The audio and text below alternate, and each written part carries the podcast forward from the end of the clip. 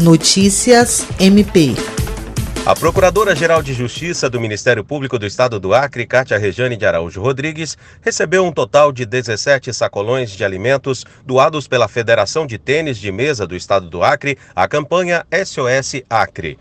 Os donativos serão entregues às famílias que foram afetadas pela última alagação e, assim, ainda se recuperam de suas perdas em meio a surto de dengue, crise migratória na fronteira com o Peru e a pandemia do novo coronavírus. A entrega dos sacolões foi feita pelo presidente Manuel Bento. Com a situação de calamidade que o Estado estava enfrentando, nós nos mobilizamos e enviamos fotos da situação para nossa confederação e presidentes de grupos, que se sensibilizaram e fizeram uma campanha interna para ajudar a população finalizou o presidente da federação, Manuel Bento. William Crespo, para a Agência de Notícias do Ministério Público do Estado do Acre.